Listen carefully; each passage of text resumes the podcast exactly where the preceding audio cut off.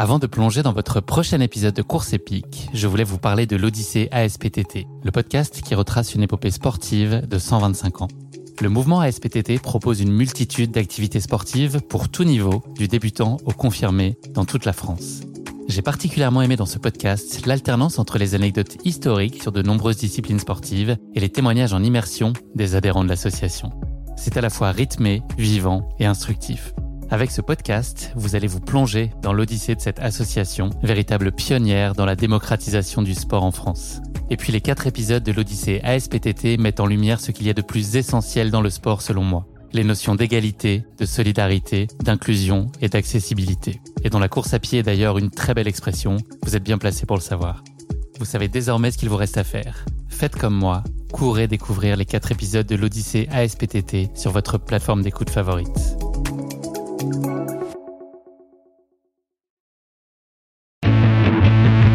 Donc toute la première partie s'est faite par, euh, par une très forte chaleur. hein. Il y avait des chameaux aussi, il y avait tout ça. Donc c'était vraiment plutôt aux alentours de 30 à 40 degrés. Et puis le deuxième, euh, la fin du deuxième jour, donc je m'arrête, euh, il faisait encore jour, mais je me dis je m'arrêtais euh, manger, dormir 5-6 heures, repartir au milieu de la nuit. Et quand je me relève à 3 heures du matin, il y avait une tempête de neige avec un vent à l'horizontale. Euh, il faisait moins 10 degrés et, euh, et on n'a pas pu repartir. La course a été neutralisée jusque, pendant une douzaine d'heures.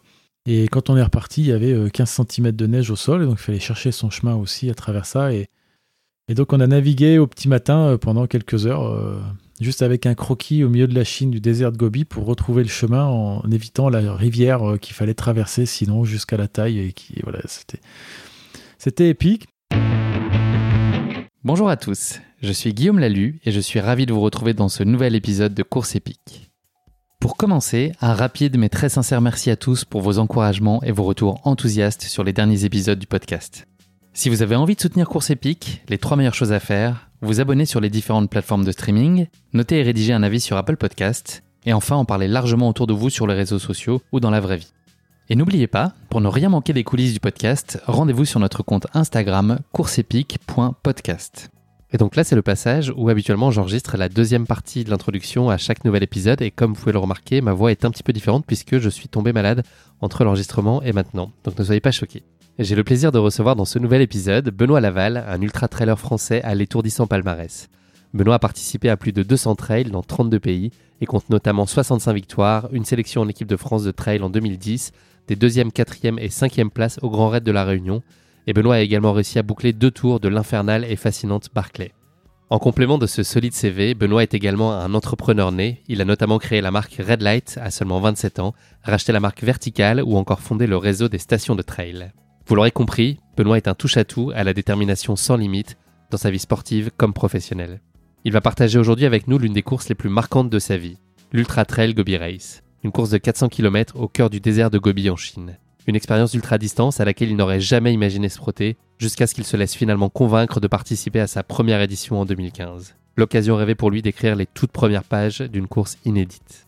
C'est cette soif d'aventure et d'inconnu que va partager avec nous Benoît, avec toute la sagesse qui le caractérise, comme vous pourrez l'entendre. J'ai eu le plaisir de venir rencontrer Benoît à domicile, en Chartreuse, pour nos échanges, et de découvrir ainsi l'envers du décor de l'atelier Red Light et également les sentiers de trail enneigés à proximité que nous n'avons pas manqué d'aller explorer ensemble. Préparez-vous à vivre une course dans les steppes du désert de Gobi à nul autre pareil.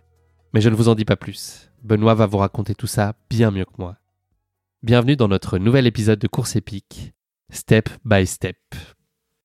Bienvenue sur Course épique, le podcast running et trail qui vous fait vivre dans chaque épisode une histoire de course inoubliable grâce au témoignage de son invité. Athlète émérite, coureur confirmé ou anonyme passionné, quand la légende d'une course et la destinée d'un coureur se rencontrent, c'est dans Course épique qu'elle se raconte. Course épique, c'est un invité, une course, une histoire hors du commun. Bonne écoute Bonjour Benoît, merci de m'accueillir aujourd'hui euh, dans les locaux de Red Light à Saint-Pierre-de-Chartreuse pour ce 56e épisode de Course épique. C'est un véritable plaisir pour moi d'échanger avec toi ici. Ben, bonjour également et bienvenue. Merci, écoute, merci de nous avoir fait une petite euh, balade aujourd'hui. Là, on a pu faire une petite sortie à proximité dans la neige, c'était particulièrement plaisant. Une petite balade en courant, hein, bien sûr. Ben voilà, Saint-Pierre-de-Chartreuse, on est à 900 mètres d'altitude, une demi-heure de Grenoble, euh, une heure et quart de Lyon. Et euh, effectivement, Red Light, euh, le magasin d'usine, est ouvert 7 jours sur 7. Et c'est la maison mère, donc c'est là qu'on conçoit tous les produits, euh, qu'on en fabrique une partie avec notre atelier, Made in, Fr- notre atelier Made in France et qu'on a des parcours de trail des douches, des vestiaires et des produits à tester gratuitement. Tout pour être heureux. Voilà, tout pour être heureux. C'est bien pour ça qu'on a choisi de venir euh, travailler ici et de venir habiter ici. Benoît, avant de nous intéresser plus particulièrement à ta pratique sportive, est-ce que tu pourrais te présenter pour euh, nos auditeurs qui ne te connaîtraient peut-être pas? Oui, donc j'ai 48 ans, je fais de la course à pied depuis que j'ai 9 ans, donc vous ferez la soustraction.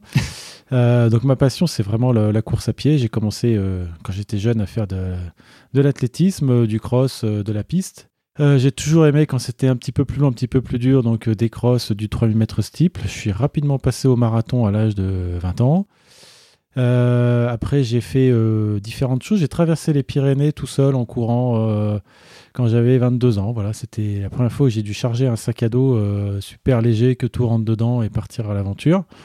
Après, donc j'ai fini mes études d'ingénieur textile en associant ma passion de la course à pied et d'ingénieur textile. J'ai créé Red Light en 1999 donc une marque d'équipement, vêtements, sacs à dos, chaussures de trail. Euh, en 99, on a démarré de zéro, donc tout petit dans un garage. Euh, on a grandi doucement.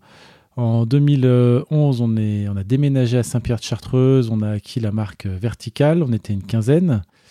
Euh, la marque se développe avec de l'innovation sur des produits, des produits toujours légers, ergonomiques, performants pour les gens qui font des grandes courses et les gens qui aiment le confort aussi. Et puis, euh, puis voilà, en 2016, on est rentré dans le groupe Rossignol. On en est... Moi, j'en suis parti en 2019 et j'ai finalement racheté Red Light en 2020 pour la rendre à nouveau autonome. Euh, rendre à nouveau autonome. Donc, je suis toujours passionné de course à pied. J'ai été euh, vice-champion de France de trail. J'ai fait le marathon des sables, deuxième au Grand Raid de la Réunion. plein de courses à travers le monde entre la montée de l'Empire State Building pour les plus courtes et 400 euh, km dans le désert de Gobi pour la plus longue. J'ai fait la Barclay, j'ai fait, euh, couru dans 30 pays dans le monde. Et j'ai aussi repris une petite agence de voyage qui organise des trails à l'étranger, des courses par étapes qui s'appelle Nature Extrême Développement. Donc si vous voulez venir courir en Jordanie, au Machu Picchu, au Kilimanjaro, en Portugal, en Grèce, etc sur des courses de 7 jours avec 20-25 km, eh bien, euh, Nature Extrême Développement, c'est l'entreprise que j'ai pris l'année dernière en même temps que Red Light. Voilà à peu près. Et j'habite à Saint-Pierre-de-Chartreuse. Voilà. On sait tout de toi, Benoît. J'ai plus de questions. tu as tout dit. Tu, nous l'as dit, donc la course à pied, tu as commencé très jeune euh, sur la format piste et assez court. Qu'est-ce qui t'a fait euh, explorer le long? Qu'est-ce qui t'a donné envie d'aller vers des efforts d'endurance et d'ultra, enfin de trail et d'ultra trail? Comment tu as évolué progressivement vers ça?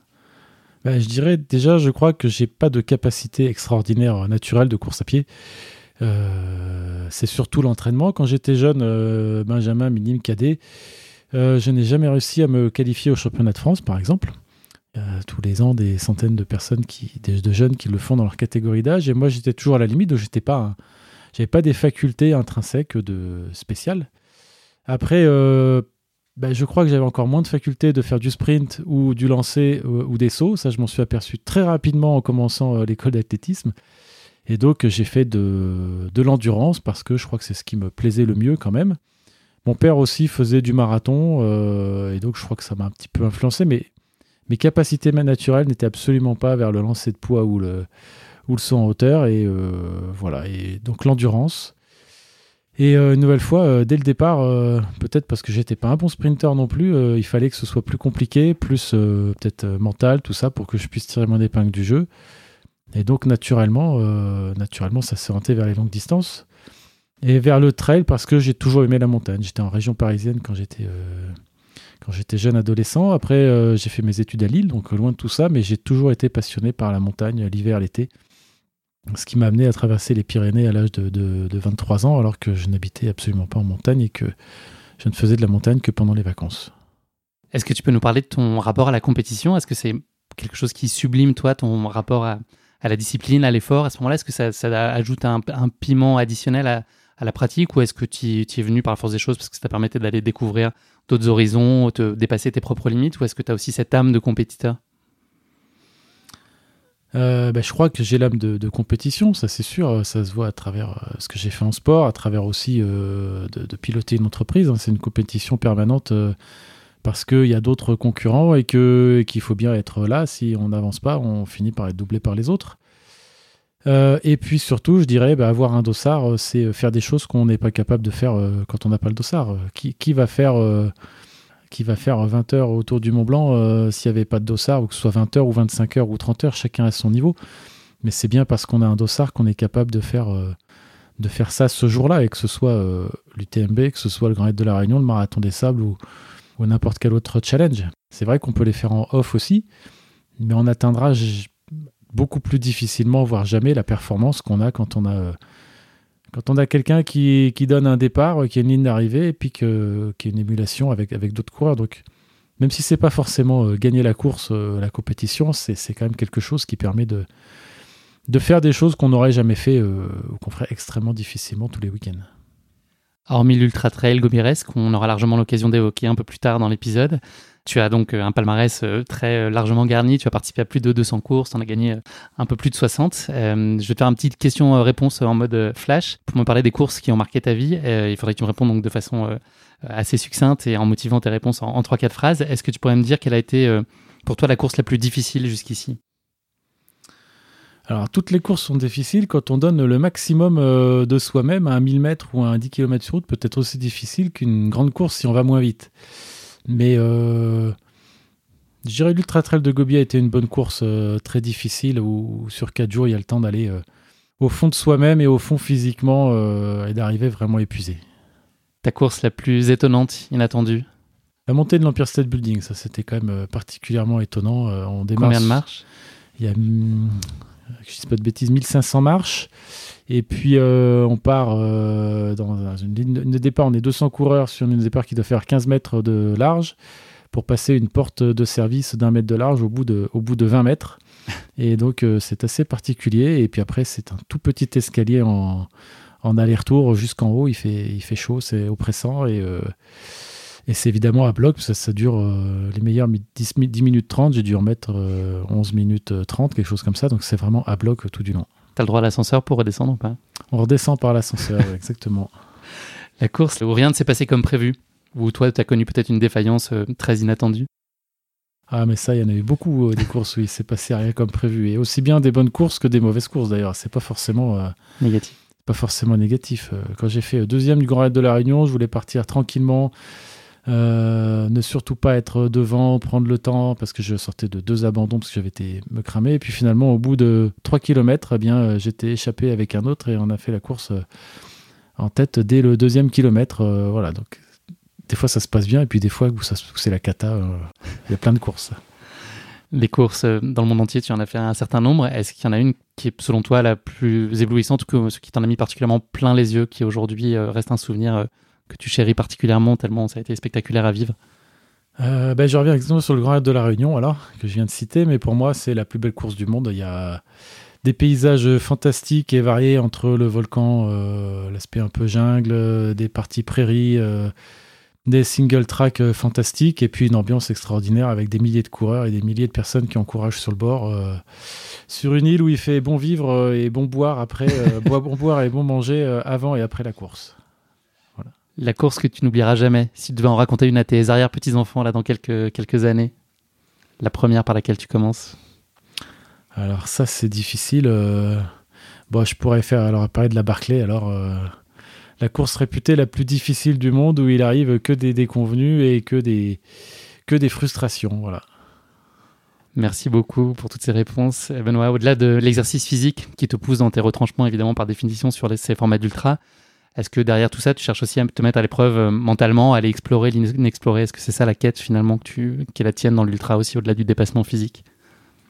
D'aller dans ces zones. Euh, Alors, aller l'inexploré, euh, je, n'ai jamais été explorer des déserts ou l'Amazonie ou des, régions inexplorées, mais. mais en toi Mais voilà, on cherche quand même à à se découvrir soi-même et donc à voir jusqu'où on est capable d'aller. Et puis quand on prend un petit peu plus d'âge, et eh ben voir aussi jusqu'où on peut encore aller. Et, effectivement, il y a tellement de formats de course, de, de, paysages et de façons de courir qu'il y a toujours plein de choses à découvrir. Petite pause autodiagnostic. Est-ce que tu pourrais nous parler de ce que tu considères aujourd'hui tes points forts et puis euh, les zones d'amélioration euh, d'un point de vue à la fois physique et mental? Qu'est-ce que tu penses savoir euh, bien faire et puis les choses sur lesquelles c'est peut-être un peu plus compliqué ou ça demande un peu plus de boulot? Bah, La gestion de l'endurance et la gestion d'une course, c'est vrai que ça, ça, je pense l'avoir bien acquis avec l'expérience, avec le nombre de courses que j'ai fait. Euh, quelque chose où j'ai eu du mal, par contre, toujours, c'est un petit peu sur le sommeil. Il y a des coureurs qui sont capables de courir trois jours d'affilée ou quatre jours sans dormir. J'en ai, j'en ai, croisé. Moi, c'est quelque chose qui me pèsera un petit peu plus dès la deuxième nuit. Et voilà, c'est quelque chose que je ne sais pas bien maîtriser, le sommeil. Et que tu peux travailler ou que tu as envie de travailler Ou c'est une question ah, d'aptitude ou de tempérament? Je sais pas, mais en tout cas, non, je ne le travaille pas même pour préparer une course, je travaille pas le sommeil. Ça pourrait se faire, mais euh, non, je, prends pour un, pour un point faible et puis c'est comme ça. point d'optimisation, point d'amélioration. Tu nous l'as raconté, donc tu as créé euh, Red Light à, 27 ans. Est-ce que tu avais cette fibre entrepreneuriale depuis toujours? Est-ce que tu as eu toujours ça dans le sang D'entreprendre, de faire des choses? Oui, relativement. Euh, après, entreprendre, il faut avoir un projet, il faut avoir des produits, quelque chose à vendre. entreprendre pour entreprendre, ça, ça veut rien dire, mais effectivement, quand j'étais étudiant, euh, j'étais président du bureau des élèves, j'étais dans une autre grosse association et j'ai toujours aimé entreprendre euh, différentes choses dans la vie, différents projets, euh, ce qui m'a aussi amené à organiser des courses. première course que j'ai organisée, c'était quand j'avais aussi 21 ans. un premier trail, en fait, voilà, qui s'appelait un cross à l'époque, mais aujourd'hui on appellerait ça un trail. Donc, cet aspect organisation, monter un projet, construire, créer. C'est ce qui me plaît dans, dans, l'entrepreneuriat. Est-ce que tu peux nous en dire plus aujourd'hui sur la mission et sur les valeurs fondatrices de Red Light Qu'est-ce que tu penses que vous apportez au marché, que peut-être les, marques, les autres marques n'apportent pas autant, ou que vous apportez différemment en tout cas? Ben Nous, notre passion, c'est vraiment euh, de concevoir des produits, euh, des produits pour courir, euh, dédiés à la course à pied, pour faire des courses parmi les plus difficiles. On est fiers de voir qu'au Marathon des Sables, on a une grosse part de marché, donc beaucoup de gens achètent nos sacs à dos et les conseillent pour l'année suivante pour les, pour les coureurs, euh, par exemple, euh, voilà, des produits euh, vraiment dédiés à des, à des usages poussés de la course à pied. Comment est-ce que tu vois justement la structuration du secteur à l'avenir, à la fois avec les acteurs en place, les nouveaux entrants, et puis on regarde bah, toute, l'évolution de la démocratisation de la course à pied, l'évolution des attentes des sportifs de plus en plus éco-responsables notamment. Quelle grande tendance tu, tu vois se dessiner pour le marché selon toi, et puis quelle place toi tu vois pour Red Light au sein de tout ça? Euh, je dirais le marché aujourd'hui, les acteurs sont, sont, quand même bien établis. Enfin, la phase pionnière est, derrière quand même. C'était les années, euh, les années de 2000 à 2010 dans laquelle euh, Red Light s'est bien inscrit, a bien pris sa place. aujourd'hui, effectivement, un des, un des, enjeux forts, c'est l'éco-responsabilité. Donc, par exemple, chez Red Light, on, fait, a aujourd'hui plus de la moitié des produits qui sont éco-responsable en polyester recyclé. On, a une partie de notre fabrication qui est en France. On a pour objectif que 90% des textiles soient en recyclés d'ici euh, d'ici deux ans. Donc effectivement, il y a quelques petits acteurs qui se basent que sur la partie éco-responsable et je pense qu'ils ça va être plus difficile puisque c'est un axe qui devient euh, général. Salomon aussi ou d'autres ont déjà pris le pas. Euh, même des, des, grands distributeurs comme Gosport ou Decathlon sont déjà bien sur le recyclé. Donc ce ne sera pas un axe différenciant. C'est un axe fort et presque indispensable aujourd'hui, mais qui ne sera pas forcément différenciant. C'est assez euh, intuitif, mais on voit assez bien les, similitudes qu'il peut y avoir entre la vie d'entrepreneur et puis euh, finalement le, parcours d'un ultra-trailer. Quelles sont selon toi les qualités euh, communes finalement à ces deux dimensions et qui sont requises pour espérer bah, atteindre les objectifs qu'on se fixe, même s'ils sont à long terme et puis ils sont faits de, haut et de bas Qu'est-ce qu'il faut avoir pour réussir dans les, dans les deux domaines? Euh, je dirais dans les deux domaines, euh, c'est une course d'endurance sur laquelle en fait il n'y a jamais de ligne d'arrivée. il y a quelques courses. Est-ce qu'il y a des ravitaux quand même Il y a des ravitaux, il y a des hauts et des bas. Euh, il faut être tenace, endurant, mais il faut savoir gérer les hauts et savoir gérer les bas, comme dans un ultra où voilà, il y a des moments d'euphorie où il faut se calmer un petit peu et des moments où c'est très compliqué, mais il faut tenir jusqu'à la prochaine vague qui va remonter. Voilà.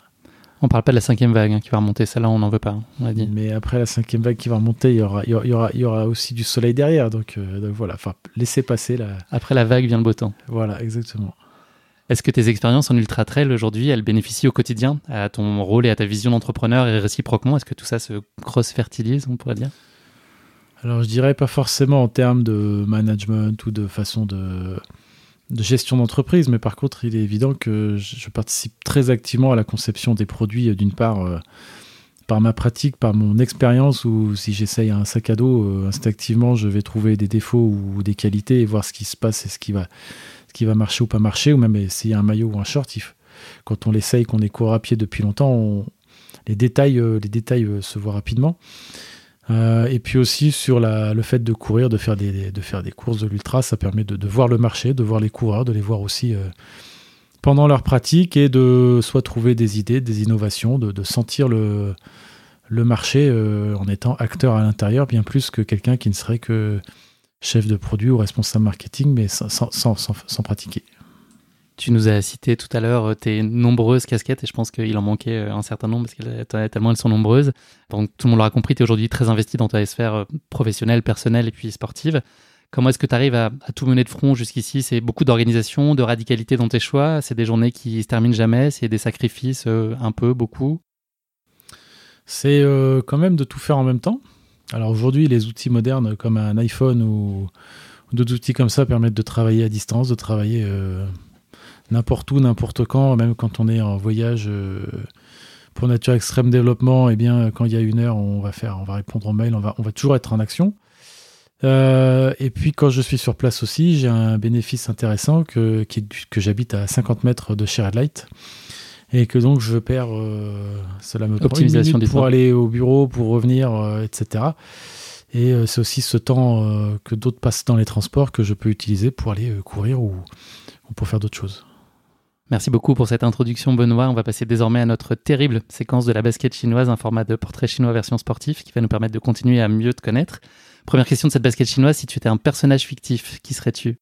Euh, bah, J'aimerais bien être Superman. Hein, euh, voilà, mais, euh, mais ça n'est qu'un rêve. Et, et je trouvé la kryptonite? Non, et je ne suis qu'un homme avec ses qualités, ses défauts et, et, ses capacités limitées avec lesquelles il faut, il faut jongler et vivre.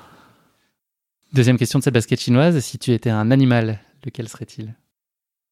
Si j'étais un animal, euh, si j'étais un animal, euh, si j'étais un animal, euh, je sais pas, un singe. Un singe, c'est malin, ça sait s'adapter, ça sait monter aux arbres et passer d'une branche à l'autre. Et je crois que c'est un petit peu ça aussi. Il faut être, faut savoir être agile, évoluer et changer de, changer d'arbre quand il faut, changer de, de chemin et et voilà, s'adapter dans, dans, la vie au fil du temps et de plus en plus aujourd'hui, euh, d'autant plus aujourd'hui, euh, dans le monde où on vit, où on n'est jamais sûr de ce qui sera l'année prochaine, ou, voir le mois prochain, voir la semaine prochaine, euh, tout évolue tellement vite. Donc il y a des chances qu'on voit prendre des bananes sur les ravitaillements. Et ben voilà, c'est peut-être c'est peut-être à force d'avoir mangé les bananes, je sais pas dans quel qui est l'œuf ou de la poule, voilà. Benoît ou la banane, on ne sait pas qui est voilà. en premier. Dernière question de cette basket chinoise, est-ce qu'il y a un sportif ou une sportive qui a une source d'inspiration particulière pour toi? Alors, je dirais Alain Mimoun. Alors, euh, voilà, c'est. Pour reprendre, c'est quelqu'un qui a fait plusieurs médailles olympiques euh, sur 5000 mètres, sur 10 000 mètres, euh, qui a gagné énormément de courses, qui était un champion français des années 40-50 très fort et qui a fini par être champion olympique pour son premier marathon. Et pour l'anecdote, il vient du même village que mes parents en Corrèze, de Buja. Et j'ai eu la chance de le croiser plusieurs fois euh, dans des vestiaires d'un stade de course à pied et d'une piste d'athlétisme à Buja. Et euh, voilà, c'était quelqu'un de, j'irais, de simple et de qui a réussi par l'entraînement, par sa, volonté et qui a fini par devenir champion olympique à sa dernière Olympiade sur son premier marathon. Euh, donc aussi un exemple de, persévérance, de, de, persévérance, voilà. Merci beaucoup d'être prêté à cet exercice de la basket chinoise. On va maintenant parler de ta course épique, l'Ultra Trail Gobi Race. Avant cela, je vais donner quelques mots introductifs pour implanter le, le décor. Comme son nom semble l'indiquer, cette course se tient donc dans la partie chinoise du désert de Gobi. Ce parcours de 400 km non-stop en fait la plus grande et la plus longue course de trail en Chine et l'une des plus longues au monde. La première édition à laquelle tu as pris part, Benoît, s'est tenue en septembre 2015. Premier événement d'ultra-distance en Chine, la course se déroule sur la route de la soie dans un désert avec 80% du parcours dans des zones inhabitées, dans l'une des régions les plus arides au monde. Se lancer sur cette Gobi Race, c'est la certitude d'avoir à lutter contre des vents très puissants, puisque les vents les plus forts en Chine ont été enregistrés là-bas et de devoir s'adapter à ces changements de température extrêmes. La plus basse température enregistrée a été de moins 29 degrés et la plus haute a été de 42 degrés, donc ça fait une amplitude assez euh, importante évidemment. Les terrains sont très variés avec des passages roulants et de très très très longues lignes droites si j'ai bien compris, mais aussi des montées sur des montagnes de sable, des déserts rocheux, des rivières cristallines, des glaciers, des champs de neige. Il y en a pour euh, tous les goûts. On l'aura compris, donc les terrains sont, très variés. Comme tu ne manqueras pas de le dire, ils sont aussi, je pense, étourdissants et tu t'en as mis euh, plein les yeux. Euh, 10 bases de vie agrémentent les 400 km du parcours. Ces bases de vie sont autant d'occasions rêvées pour faire une petite pause, se changer, manger, se réchauffer. Je pense qu'il y en a besoin la nuit et puis aussi se, reposer. Et enfin, la course se veut très intime puisqu'elle est limitée à 50 coureurs afin de préserver sa qualité d'organisation et puis son esprit d'aventure. Je pense que c'est aussi ça que tu vas chercher dans, ce type de course. Donc on l'a compris, c'est un bien joli morceau de 400 km qui s'est offert à toi il y a maintenant 6 ans et aux dizaines de participants qui étaient à tes côtés. Avant de parler plus particulièrement de ta Gobi Race, l'heure est venue de te frotter à notre rubrique La question qui pique de course épique. C'est une question gentiment piège que je pose à chacun de mes invités. Ne t'inquiète pas, ça, va être simple, tu vas t'en sortir haut la main. C'est un peu déconnant, donc c'est voilà, c'est de la culture G euh, soft, on va dire. Nous l'avons dit, donc ta course épique euh, va t'amener à évoluer pendant 400 km dans le désert de Gobi. Ma question qui pique pour toi, euh, Benoît, est la suivante. En avril 2019, le marathon de Paris a pu compter sur la présence d'une certaine Gobi sur la ligne de départ. Est-ce que tu saurais me dire qui est cette fameuse Gobi? C'est assez inattendu. Non, absolument pas. C'est pas un être humain. Alors j'imagine un chien alors. Absolument. Voilà, d'accord. Absolument. Et donc voilà, cette année-là, il y a 49 000 coureurs qui ont pris le départ du, marathon de Paris. Et parmi eux figure un duo insolite, le coureur Dion Leonard et sa chienne Gobi, devenu le premier chien à prendre le départ de cette course mythique. Un honneur bien mérité pour l'animal dont l'histoire a fait le tour du monde. Pour te revenir un petit peu en arrière, c'est en juin 2016 que Dion Leonard a fait la rencontre de la petite femelle alors qu'il réalisait la Gobi March. Donc c'est pas la, course euh, précisément que tu as faite, mais c'est quand même un ultra trail de 250 km en plein désert de Gobi qui est dans sa partie mongole cette fois. Et c'est à l'issue de la première journée de course que le marathonien a posé pour la première fois les yeux sur Gobi. Après une soirée passée en sa compagnie autour du feu, la chienne a fini par partir pour mieux revenir dès le lendemain matin sur la ligne de départ de la deuxième étape. Et puis voilà, le décompte a résonné et le trailer australien a bien tenté d'éloigner l'animal mais elle en avait décidé autrement et donc elle l'a suivi. Elle l'a suivi comme ça pendant plusieurs étapes. Dion l'a ensuite confié à l'organisation parce qu'elle ne pouvait pas non plus faire 250 km de course. Ils se sont trouvés après et puis voilà, il a fait toutes les démarches pour l'adopter et la ramener à la maison. Et donc voilà, il a même écrit un bouquin donc euh, sur Gobi. Si cette histoire vous passionne et que vous avez envie de lire 200 pages sur le sujet, vous pouvez le faire. Euh, voilà pour vos longues soirées d'hiver. Euh, vous en saurez plus en tout cas sur cette histoire et donc de Gobi qui a été le premier chien à prendre le départ d'un marathon. Elle n'a fait que 10 km, ça c'est ce que dit pas la petite histoire. Mais voilà, était, elle était malheureusement blessée à ce moment-là. Allez, trêve de plaisanterie. J'espère que tu n'es pas une humeur de chien après cette, cette question qui pique, que tu ne m'en voudras pas. On va passer à ton Ultra Trail Gobi Race 2015.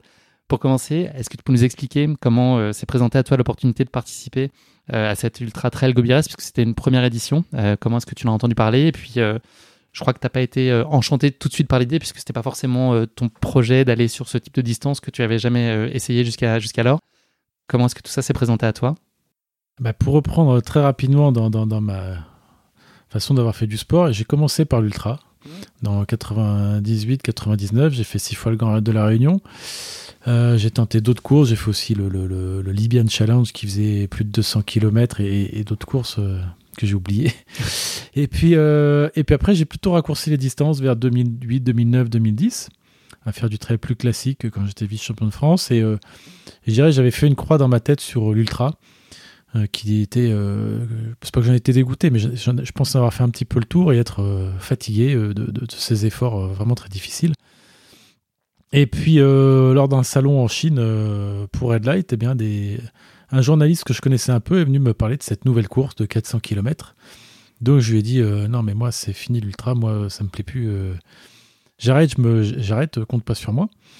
Et puis, puis il m'a relancé une fois, deux fois. Et puis, et puis finalement, ben, je crois que le fait que ce soit une première et que ce soit vraiment extraordinaire m'a inspiré à aller découvrir autre chose. Euh, et, finalement, j'ai dit oui, j'ai fait partie des 50 premiers coureurs. Et c'est vrai que le fait que ce soit une première était vraiment extraordinaire. Une course,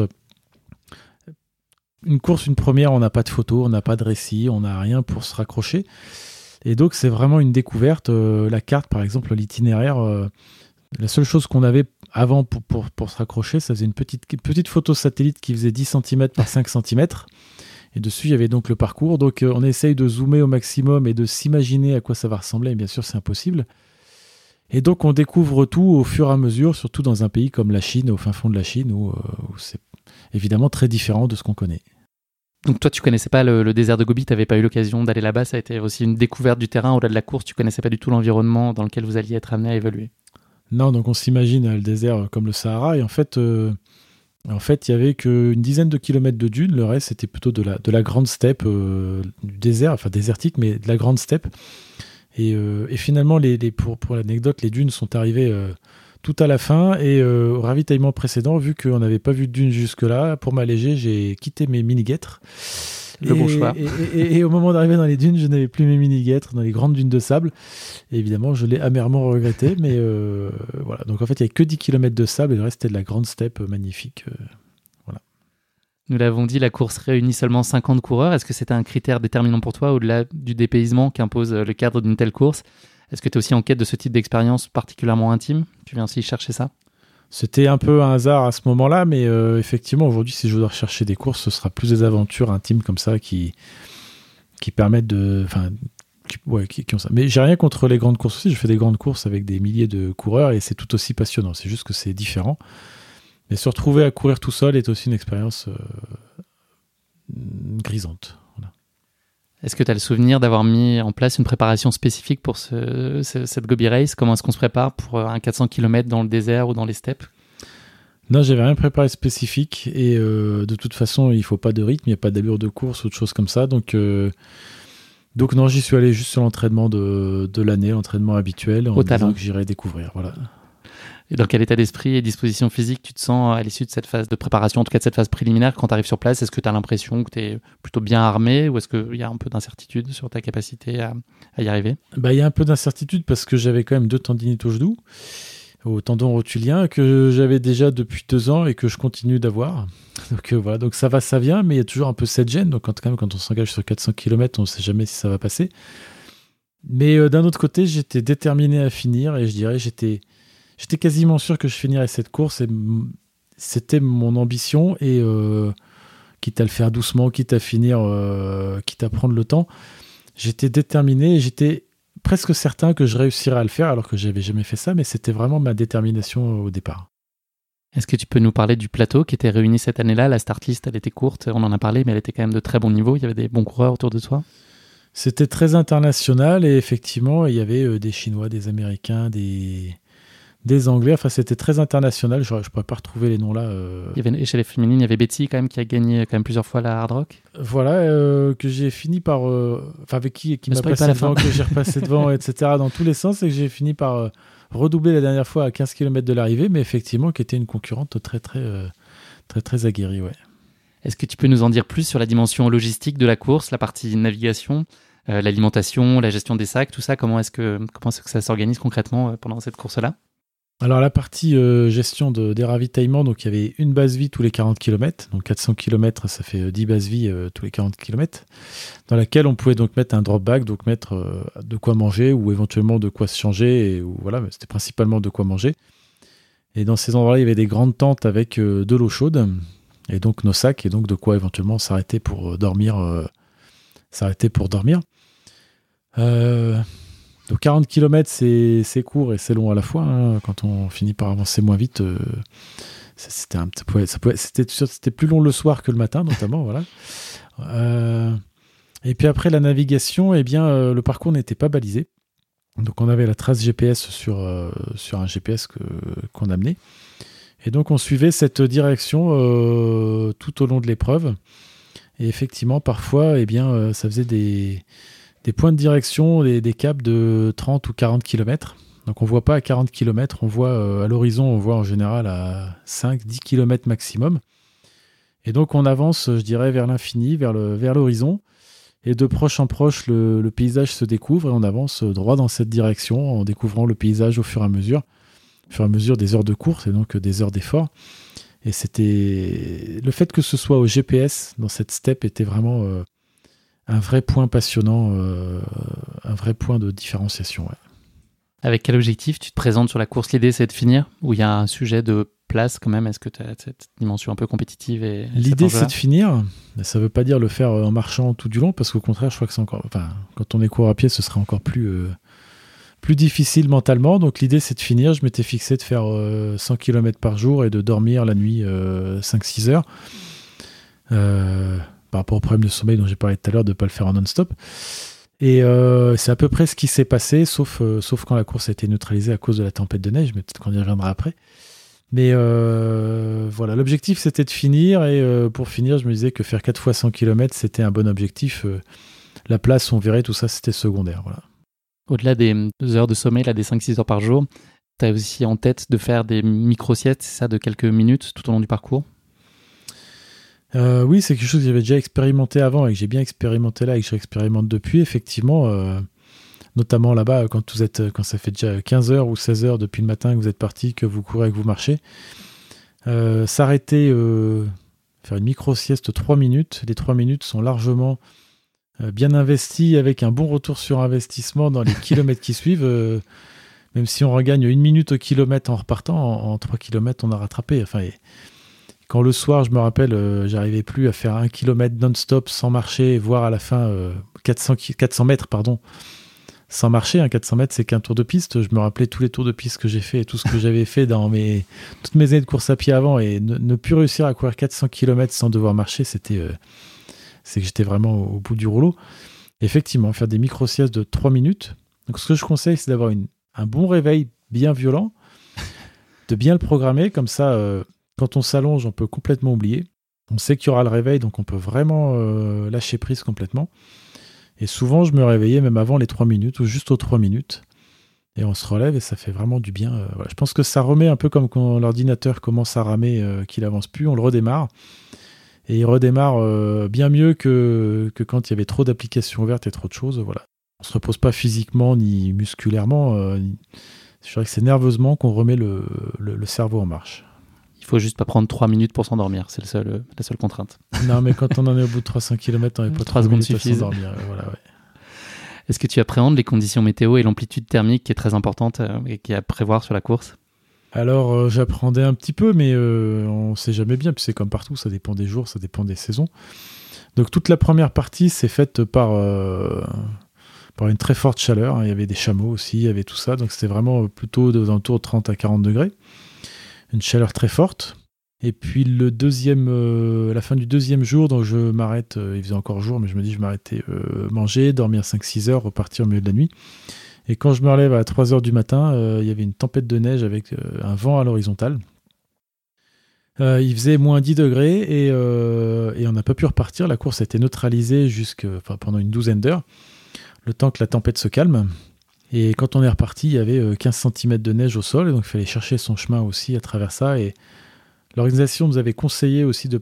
On avait le choix à pas prendre l'itinéraire qui était sur le GPS, mais à faire la navigation avec un croquis en passant derrière la montagne, au nord, à droite, tout ça.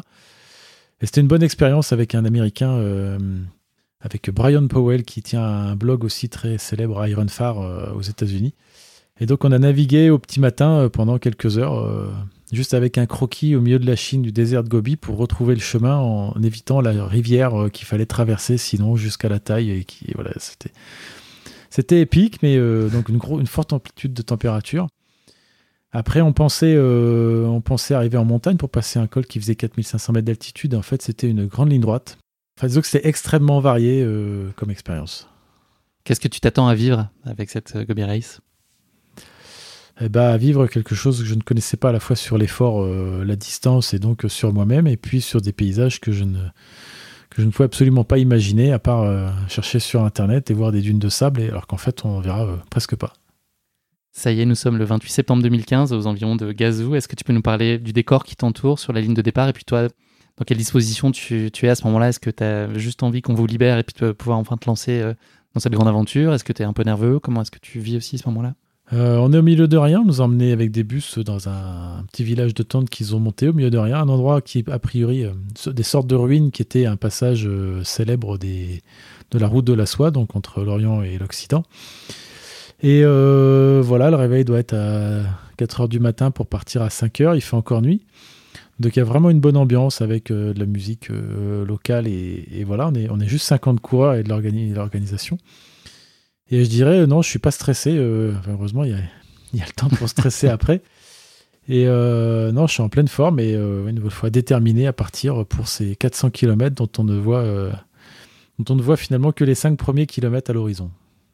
Tu te fais assez rapidement reprendre par la douleur au genou que tu mentionnais tout à l'heure. Est-ce que c'est quelque chose qui t'inquiète ou est-ce que ça s'avère être une fausse alerte finalement?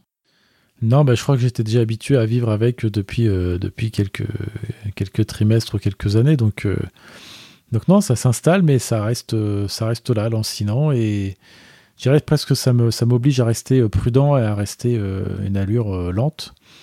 Et j'ai pas, pas de souvenir que ça se soit empiré. Donc effectivement, c'est un peu une fausse alerte. De toute façon, quand on a mal un petit peu au genou les, les, semaines et les mois précédents, c'est pas parce qu'on se lance là-dedans que ça va disparaître. Donc mhm. euh, il n'y a pas de miracle, mais euh, d'un autre côté, ça ne s'est pas euh, empiré. On n'a pas très envie que ça arrive au cinquième kilomètre sur une course de 400, en tout cas. Non, mais bon, quand c'est là, on a mal. Enfin, on, a la sensation en permanence. Voilà. Est-ce que tu peux nous parler finalement de ces toutes premières heures de course et puis cette phase d'émerveillement, en fait, de découverte? Là, ça devient tout devient tangible, c'est tout ce que tu as projeté, fantasmé, euh, ces nouveaux espaces, euh, bah, ils s'offrent à toi. Comment tu vis la réalité de cette course là Qu'est-ce que tu commences à comprendre de, ce que vont être tes journées, de ce qu'on va être les distances, les perspectives, l'horizon, les lignes droites? Comment est-ce que tu interprètes tout ça et euh, engranges toutes ces informations? La première journée, elle est quand même un petit peu, c'est pas subi, mais on est un peu dans on découvre effectivement, on s'aperçoit que 40 km c'est finalement déjà long pour arriver au premier ravitaillement. Euh, alors on est quand même assez pressé sur les premiers ravitaillements euh, qu'on s'organise pour manger, pour boire, parce qu'on a l'impression que chaque minute perdue va être, euh, fatale. Bon, et puis, et puis je me rappelle arriver, j'ai pas de grands souvenirs la première journée. c'est un peu lancinant, un petit peu long. on découvre là qu'il n'y a pas de chemin, on découvre un petit peu tout ça, mais la course se met en place. Il n'y a pas de monotonie. le corps se met en place. Euh, il n'y a pas encore trop de monotonie, parce que c'est quand même que le, que, le premier jour que, le, que la découverte. Mais c'était pas extraordinaire comme journée, mais c'était une mise en place. Euh, voilà. Très tôt dans la course, euh, une révélation se fait jour et va te guider sur la façon dont tu vas décider de gérer ces 400 km. Et cette, cette révélation, elle tient en une phrase. Est-ce que tu pourrais nous dire quel est l'espèce de mantra qui t'a accompagné pendant toute la course et qui t'a aidé? Eh bien, euh, je sais pas, rapidement, ça m'est venu à l'esprit, mais c'est de, courir comme on respire, c'est-à-dire, euh, c'est-à-dire respirer, c'est naturel, ça demande pas d'effort, euh, ça demande aucun effort finalement de respirer quand on n'y pense pas.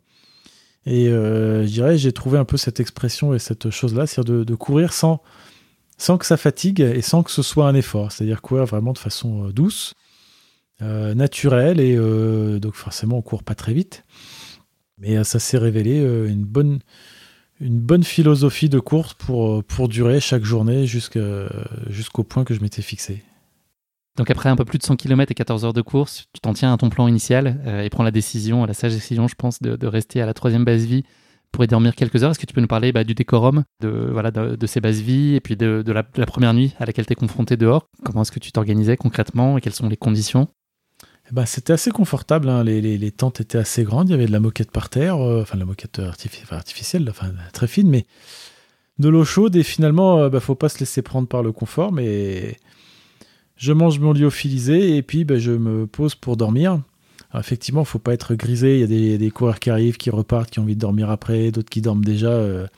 je dirais, il faut pas jouer le classement dès là. Il faut suivre son plan et s'arrêter, mettre son réveil, repartir dû m'arrêter 5-6 heures, repartir juste derrière. Je dirais, il faut, faut, être dans sa bulle et vivre sa propre course et pas se laisser emporter par les autres qui, pour certains, sont plus forts et qui vont pas s'arrêter dormir et, et bravo à eux, et d'autres qui, voilà, qui vont, voilà. Faut gérer sa course tranquillement. Tu repars donc ensuite pour la deuxième journée de course, une journée qui va être euh, extrêmement chaude et qui se compose à nouveau de décors d'une très grande variété, tout ça sur le regard amusé des dromadaires locaux qui, euh, bah, qui s'amusent du dénivelé éprouvant que tu cumules au gré des micro-reliefs. C'est ça, il n'y a que des bosses? Enfin, il y a beaucoup de bosses en tout cas à ce moment-là sur ça monte, Ça descend euh, toute la journée. Donc là, on est vraiment dans, la partie désertique, je dirais, euh, chaleur, désert de, de cailloux. Il fait, il fait très chaud. Je me rappelle, la fin de la journée, il y a une gorge. J'ai jamais bien compris si le chemin qu'il fallait prendre avec le GPS, s'il était au fond de la gorge ou s'il était au-dessus. Parce que ça se joue à 500 mètres de distance entre le haut et le bas. Et donc je navigue un petit peu au gré de, de ce qu'il y a devant, il n'y a pas de chemin. Heureusement, je dirais, je réussis à me sortir de, de tout ça et arriver après une longue journée, éprouvante journée, au point que je m'étais fixé pour dormir. Voilà. Tu l'as évoqué tout à l'heure, donc la, deuxième nuit donne lieu à une tempête euh, assez euh, costaud et qui perturbe donc fortement euh, cette deuxième nuit, même tes plans de départ qui étaient initialement prévus au milieu de la nuit. Comment est-ce que tu gères ces heures d'attente? Est-ce que tu es heureux de finalement pas te retrouver dans la nature à subir ces conditions dantesques ou est-ce que tu es frustré? De voir aussi d'autres coureurs qui feront leur retard sur toi au bénéfice de l'interruption de la course. Comment est-ce que tu vis ce moment? Bah déjà, je vis ce moment à me reposer, hein, puisqu'on peut pas repartir. Eh ben, on s'arrête, on mange, on dort. Euh, faut optimiser, faut utiliser le temps qui finalement est, là. Après, effectivement, c'est un peu frustrant d'avoir pris de l'avance sur des coureurs qui, nous rejoignent, mais c'est la fatalité et c'est comme ça. Donc, il faut optimiser. De toute façon, la, solution de sortir en pleine nuit par cette tempête, c'est absolument euh, inimaginable. Une nouvelle fois, on est au GPS et il euh, n'y a pas de chemin, donc euh, ça aurait été impossible de, suivre son itinéraire, voire, dangereux. Donc euh, ça fait partie de la course et c'était, c'était, ça fait partie des contrastes de la course qui sont mémorables.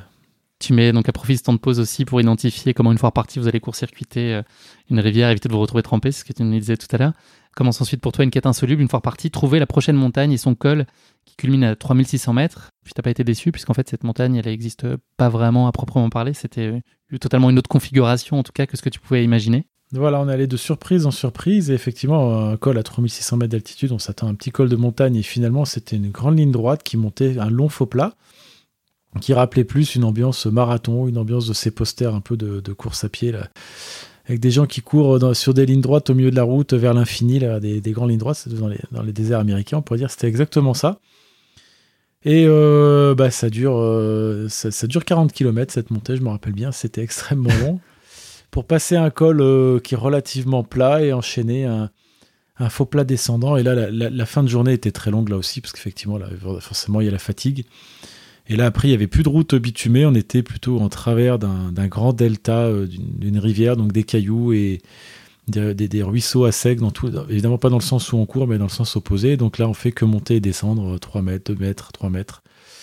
Et la fin de journée est longue, puisqu'effectivement, euh, il fait tard, il est, on est à 3000 mètres d'altitude et il doit faire moins 10 degrés, et donc il tarde d'arriver dans une tente où, il fera chaud pour manger et pour se est-ce que dans ces moments-là, tu as des moments de découragement ou est-ce que tu es toujours euh, dans ta quête et dans ta conviction que tu, tu vas y arriver ou est-ce qu'il y a quand même des moments un peu moins simples où tu as envie de tout balancer? Non, je suis toujours dans mon. Dans, dans, dans, mon, dans, esprit d'arriver jusqu'au bout. Je crois que j'ai jamais douté que j'arriverais jusqu'au bout. Euh, évidemment, c'est difficile et tous les jours, les 20-30 derniers kilomètres sont extrêmement difficiles et épuisants, euh, c'est une certitude. Mais, euh, mais non, jamais de, de, désespoir du tout, ni de doute d'arriver au bout sur cette course. Après une première nuit de repos bien méritée, tu attaques cette nouvelle journée par un premier col de montagne, a priori dernière difficulté visible de la course si l'on s'en réfère à la carte. Comment est-ce que se passe cette journée pour toi, qui est marquée notamment par un enchaînement de dunes qui s'avère être dure et rocailleuse pour ton plus grand bonheur? En tout cas, euh, les premiers temps, ça a été peut-être à, l'usage un peu moins drôle ensuite, mais euh, comment se passe cette euh, troisième journée? Donc là, je suis arrivé de nuit à cette, à cette basse vie, et effectivement, en me réveillant le lendemain, bah là, pour le coup, le col, c'est un vrai col de montagne avec un petit chemin de chèvre, un petit single track. Donc c'est une surprise parce qu'on pensait, enfin évidemment on pensait que ce serait comme le col d'avant. Après une belle journée effectivement, euh, variée.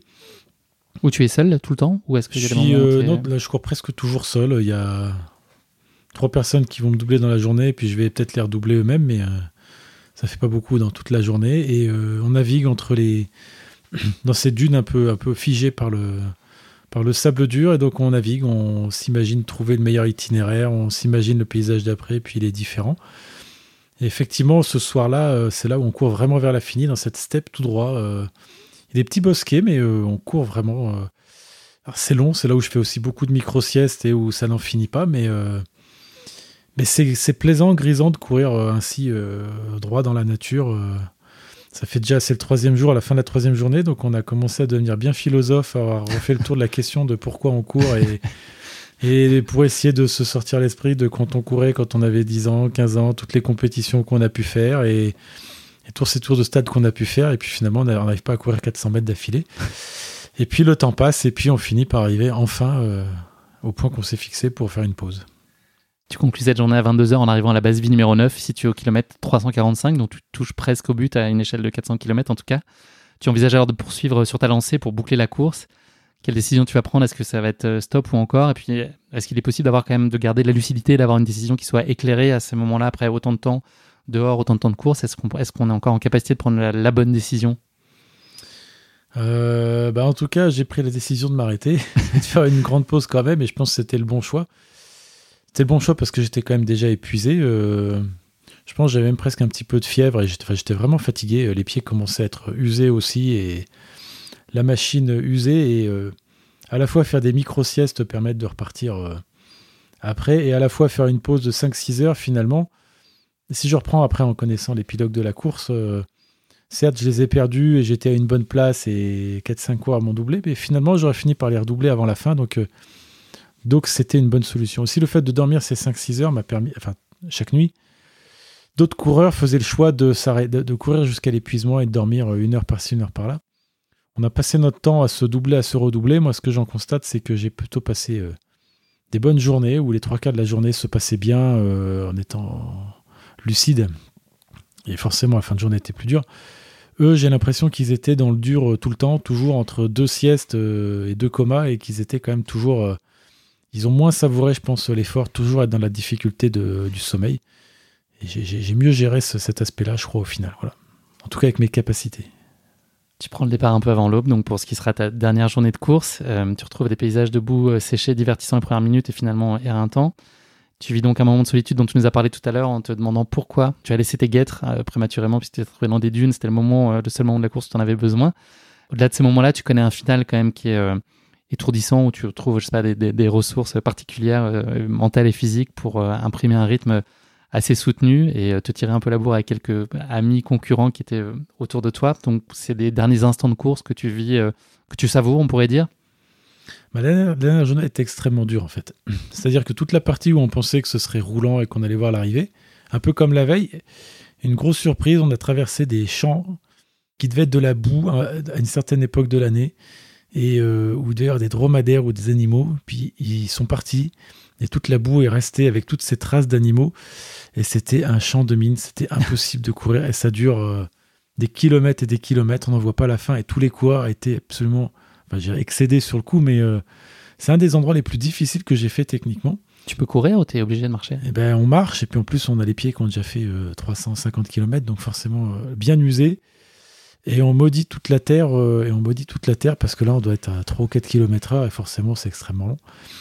Et puis effectivement, les 20 derniers, j'ai retrouvé de l'énergie et je suis passé de la dixième place à la cinquième place, euh, vraiment en rattrapant tous ceux qui m'avaient doublé peut-être pendant la dernière nuit ou pendant ces temps d'errement euh, sur ce terrain difficile où j'ai maudit toute la terre. Et effectivement, je finis à une bonne vitesse, épuisé. Je fais des micro-siestes, même si je les redouble. C'est un peu la bataille entre le sommeil et tout ça, mais je finis quand même en, presque en pleine forme. Enfin, épuisé, mais euh, en pleine forme mentale en tout cas. Tu conclus donc ces 400 km à une fabuleuse cinquième place après 107 heures d'effort, en grimpant 4 à 4 les marches qui te séparent de la ligne d'arrivée. Qu'est-ce que tu as ressenti au moment de franchir cette ligne tant attendue? Une grande satisfaction ou déjà un très grand vide? Ou un peu les deux? Non, ben une grande satisfaction. C'est vrai que c'est un aboutissement. Ça fait 4 jours que, qu'on, attend, euh, qu'on attend ça. Euh, on est content d'avoir réussi à le faire, d'être finalement en bon état euh, quand même. Euh, non, puis la satisfaction de finir, de finir 400 km, c'est pas tous les jours qu'on va le faire. Et, euh, et dans tous ces paysages formidables, toutes ces péripéties entre les tempêtes de neige, ce, ce, parcours très difficile sur la fin. et puis, on s'est bien tiré la bourre avec des coureurs comme Betsy ou comme d'autres à se doubler, à se redoubler. On fait, la course contre soi-même, mais la fois, le fait d'avoir un dossard permet de, permet de se sublimer et d'aller au bout de ses forces. Pour parler très brièvement des résultats de la course, donc elle a été remportée par le chinois Zhao Ziyu qui a remporté en moins de 93 heures. Euh, au total, 18 coureurs sur les 40 qui ont pris le départ ont réussi à rallier euh, l'arrivée. Et donc Betsy s'est imposée chez les femmes et a terminé 8 au scratch, euh, une heure et demie après toi. on va revenir à toi. Est-ce que tu peux nous dire a posteriori qu'est-ce qui t'a paru le plus difficile à gérer sur cette course-là? J'ai bien géré l'alimentation, plus quand on court doucement, quand on court comme on respire, pour ainsi dire, on peut bien digérer, j'ai aucun problème d'alimentation, on a le temps de boire, de manger euh, bien comme il faut, de bien digérer. Le sommeil, je l'ai relativement bien géré, une nouvelle fois, en étant peut-être prudent et, gourmand euh, de sommeil, d'autres auraient, pris peut-être plus de risques. Euh, non, ça s'est bien passé et j'ai rien à regretter. voilà, j'avais prévu, je m'étais dit 4 jours donc 4 jours, ça fait 96 euh, heures. Finalement, j'en fais 107, mais la course a été arrêtée une dizaine d'heures. Donc finalement, euh, je fais le compte de ce que j'avais de ce que j'avais prévu et en, je pense, faisant la meilleure place possible. Euh, j'aurais peut-être pu gratter une ou deux places si tout avait été différent, mais voilà, en tout cas, j'en suis absolument ravi. Et, et après, je me suis longtemps posé la question de refaire cette course ou pas. Et finalement, je ne l'ai pas refaite si j'en refais une, il faudra que je refasse d'autres paysages, d'autres, une autre course, mais il me manquera cette première et cette sublimation de découvrir les paysages pour, pour faire un tel effort, je dirais. Est-ce qu'il est indispensable de se connaître parfaitement pour imaginer finir une telle course? Est-ce que tu aurais pu faire cette course-là 15 ans avant avec ton niveau d'expérience de l'époque? Ou est-ce qu'il y a quand même un, truc de connaissance de soi psychologiquement, de ses limites et faire les choix éclairés plein de sagesse qui étaient finalement des calculs sur le long terme en fait, de pas céder à la panique ou faire des choix précipités? Est-ce que tout ça, c'est euh, faisable quand on commence sa carrière de coureur ou est-ce que ça requiert quand même d'avoir un bon bagage? C'est sûr, quand je l'ai fait, j'ai bénéficié de mon expérience, de mes bonnes expériences et de mes mauvaises expériences, mais, euh, Non, mais je crois qu'il faut celui qui a envie de se lancer là-dessus dès le départ, il faut pas hésiter. Moi, j'ai commencé mon premier trail, c'était euh, le défi de Loisan qui faisait 200 km en 6 jours avec 12 mm de dénivelé. La plus longue distance que j'ai fait, c'était un marathon avant. Euh, quand j'ai fait, euh, je me suis lancé sur une course de ski de fond, j'ai fait la Transjurassienne qui faisait 76 km. J'avais fait 50 km de ski de fond dans ma vie. J'ai fait la, une course de ski alpinisme, c'était la Pyramenta pour commencer. voilà, donc non, je dirais, si on le sent et si on se sent capable et volontaire, il faut, il faut se lancer. Après, c'est sûr que si on n'a pas d'expérience, c'est bien, on va faire des erreurs, mais euh, on apprendra dessus. Mais dans tous les cas, on n'est jamais préparé. Et même quand on est préparé, il y a toujours des surprises, des imprévus. Et donc, euh, il faut se lancer même si on n'a pas l'expérience. Qu'est-ce qu'elle a, cette Gobi Race, que n'ont pas les autres courses? Vraiment, les points de différenciation qui, qui, de cette course, c'est le fait qu'elle soit pas balisée et que ce soit au GPS. Donc ça, c'est une expérience fantastique euh, d'avoir l'impression d'être au milieu de la nature euh, sans avoir à suivre un chemin. Euh, et puis le fait qu'il n'y ait que 50 coureurs aussi, ça permet d'être vraiment dans ses horizons en étant seul dans le désert, pour résumer. Et puis elle est extrêmement bien organisée, avec une organisation très professionnelle et relativement masquée en fait. Ils nous suivent au GPS, ils suivent, ils suivent tout ça, les ravitaillements sont bien au bon endroit, bien, bien tout ce qu'il faut. Et pourtant, on ne voit pas de 4x4, on ne voit pas l'organisation et on sait qu'elle est là. Voilà. Donc ça correspond au fait d'être vraiment dans, dans une immersion totale dans le désert de Gobi. Est-ce que tu as trouvé ce que tu attendais de cette course? Euh, Oui, alors après, on ne sait pas bien ce qu'on cherche et ce qu'on veut trouver non plus en partant courir 400 km, hein, mais euh, mais ouais, ça m'a bien, ça m'a beaucoup plu et j'ai une bonne expérience de vie, une bonne expérience de course à pied en faisant ça. Oui. Encore plus dur que la question qui pique de course épique. S'il n'y en avait qu'une, quelle image tu retiendrais de cette Gobi Race? Fois, je crois que ce qui me plaît, ce qui me plaît vraiment bien, c'est ce. Benoît nous apporte de la chartreuse, faut qu'on ouvre la porte. Voilà, il faut ouvrir la porte pour boire la, la consommer avec modération, bien sûr. Bon, impossible de pas goûter la chartreuse. Merci beaucoup, Elodie. Santé, Benoît. Santé. Non, moi, vraiment, l'image qui me reste, c'est euh, ces fins de journée à courir euh, droit vers l'horizon euh, dans la steppe du désert de Gobi, fatigué, mais avec le coucher de soleil et, et voilà, sans savoir où on va, vers le, vers le bout du monde, et mais déterminé à avancer, avancer par là. Quoi, voilà. Merci beaucoup, Benoît. On va parler un peu maintenant d'avenir. Est-ce que tu as déjà les idées claires sur tes grands rendez-vous sportifs de l'année 2022 Absolument pas. déjà, il y, a ce monde incertain du Covid où on ne sait pas bien ce qu'on va faire. Il y a euh, aussi, j'ai quand même un planning assez chargé avec la nouvelle petite agence que j'ai repris, donc Nature Extrême Développement. En 2023, il va falloir que j'aille courir avec, euh, soit pour organiser et pour courir mais au Kilimanjaro, au Portugal, au Machu Picchu. Euh, voilà, ça me fait 6-7 destinations. Le Bhoutan aussi pendant 15 jours. Donc le planning va déjà être chargé de, de courses. Euh, et au milieu de ça, il faudra que je case 2-3 euh, compétitions personnelles, mais, mais je ne sais pas encore, j'ai pas encore défini. L'année prochaine sera plus sur ces voyages. Et après, à plus long terme, j'aimerais bien faire une belle aventure qui est l'Himal Race, une course de 1000 km par étape, assez sauvage aussi. C'est un peu, j'espère retrouver un peu la même chose que, que sur le désert de Gobi. Peut-être la Transpyrénéa aussi en 2023, donc une course qui fait tous les Pyrénées, donc comme que j'ai déjà fait il y a maintenant, je vais pas faire tout ça, mais ça fait peut-être 30 ans que je l'ai fait, voilà. Euh, ce type de grande aventure. Merci beaucoup Benoît. Je te propose de conclure cet épisode non pas avec le mot de la fin, mais avec le motto de la fin. Est-ce que tu as hum, une phrase, un mantra qui incarnerait ta philosophie de vie ou la façon dont tu envisages ta pratique? Qu'est-ce qui pourrait euh, synthétiser, exprimer au mieux tout ça? Oui, euh, alors j'ai toujours du mal à la dire dans le bon ordre, mais c'est ce n'est pas parce que les choses sont difficiles que l'on n'ose pas, mais c'est parce que l'on n'ose pas que les choses euh, sont difficiles. J'ai réussi à le sortir du premier coup, mais bravo. Ah, c'était avant la chartreuse. C'est un petit peu ça. C'est euh, voilà, il faut oser, il faut pas s'arrêter aux apparences de difficultés, et puis en, en se lançant, on trouve un chemin. Ou si c'est pas le bon, on fait demi-tour, on en trouve un autre. Mais euh, une fois qu'on l'a fait, c'est comme faire 400 km. une fois qu'on a osé les faire, ben, finalement, c'était pas si difficile puisqu'on a réussi sans être un extraterrestre à faire ce type de, ce type de choses.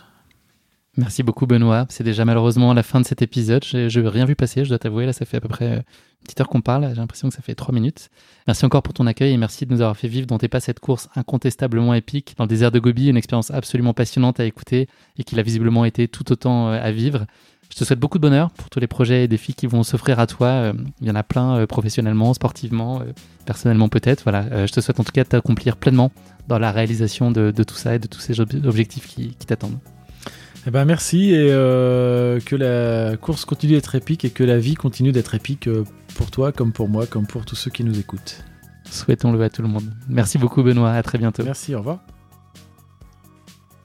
Merci à tous de nous avoir suivis, j'espère que cet épisode vous a plu.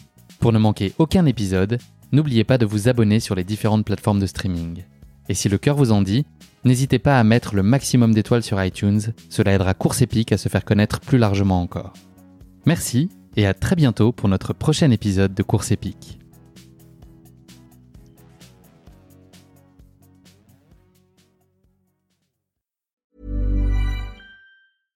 Hey, it's Paige DeSorbo from Giggly Squad. High quality fashion without the price tag. Say hello to Quince. I'm snagging high-end essentials like cozy cashmere sweaters, sleek leather jackets, fine jewelry, and so much more. With Quince being 50 to 80% less than similar brands. And they partner with factories that prioritize safe ethical and responsible manufacturing. I love that. Luxury quality within reach. Go to quince.com slash style to get free shipping and 365 day returns on your next order. quince.com slash style